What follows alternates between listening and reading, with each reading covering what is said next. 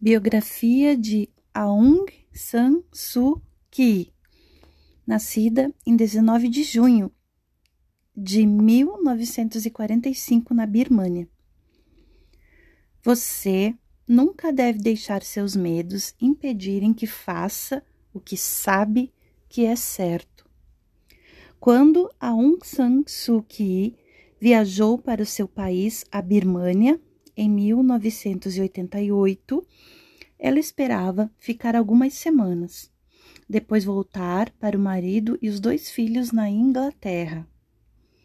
Ela não pretendia se tornar líder do país, vencedora do Prêmio Nobel da Paz e símbolo internacional da luta pela democracia. Aung San Suu Kyi, do pai, e Ki, da mãe, nasceu e foi criada na Birmânia, também conhecida como Myanmar.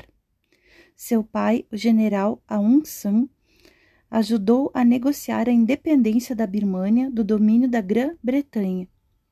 Ele foi assassinado quando Su só tinha dois anos e se tornou um herói nacional. Desde cedo, Su acreditava que era seu destino terminar um dia o trabalho do que o seu pai começou. Su foi embora da Birmânia quando adolescente para estudar na Índia, nos Estados Unidos e na Inglaterra, onde conheceu o marido Michael. Eles formaram uma família em Londres, mas Su deixou uma coisa bem clara. Se algum dia houvesse um forte motivo para voltar e ajudar o amado país, ela voltaria. Em 1988, Su voltou para a Birmânia para cuidar da mãe doente. O país estava em um caos. Desde a morte do pai, a Birmânia foi governada por um governo militar opressivo. O general no poder tinha renunciado a estudantes, trabalhadores e até monges, de forma que todos ocupavam as ruas para exigir mudanças. A polícia atacou com força e feriu manifestantes. Suu viu a necessidade de uma liderança. E em agosto de 1988 fez um discurso para meio milhão de pessoas. Teve gente de todos os lugares do país para ouvir a filha do herói pedir um governo democrático.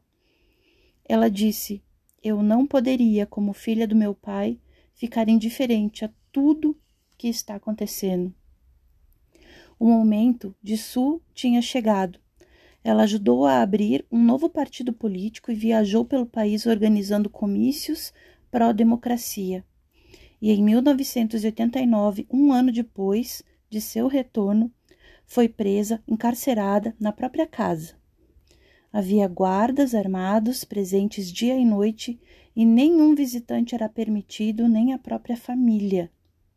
Ela ficou por 15 anos sem poder os ver os filhos e o marido. Nem quando ele estava morrendo de câncer. Su passou esses anos meditando, estudando budismo e costurando. E se recusou a desistir. Quando tinha permissão de andar até os muros da casa, ela subia e fazia discursos para multidões, nunca cessando o chamado por paz e democracia foi finalmente libertada em 2010 e, em 2015, a Birmânia teve eleições e o Partido de Sul conquistou quase 80% do parlamento. A própria Sul obteve uma posição parlamentar, encerrando quase 50 anos de governo militar.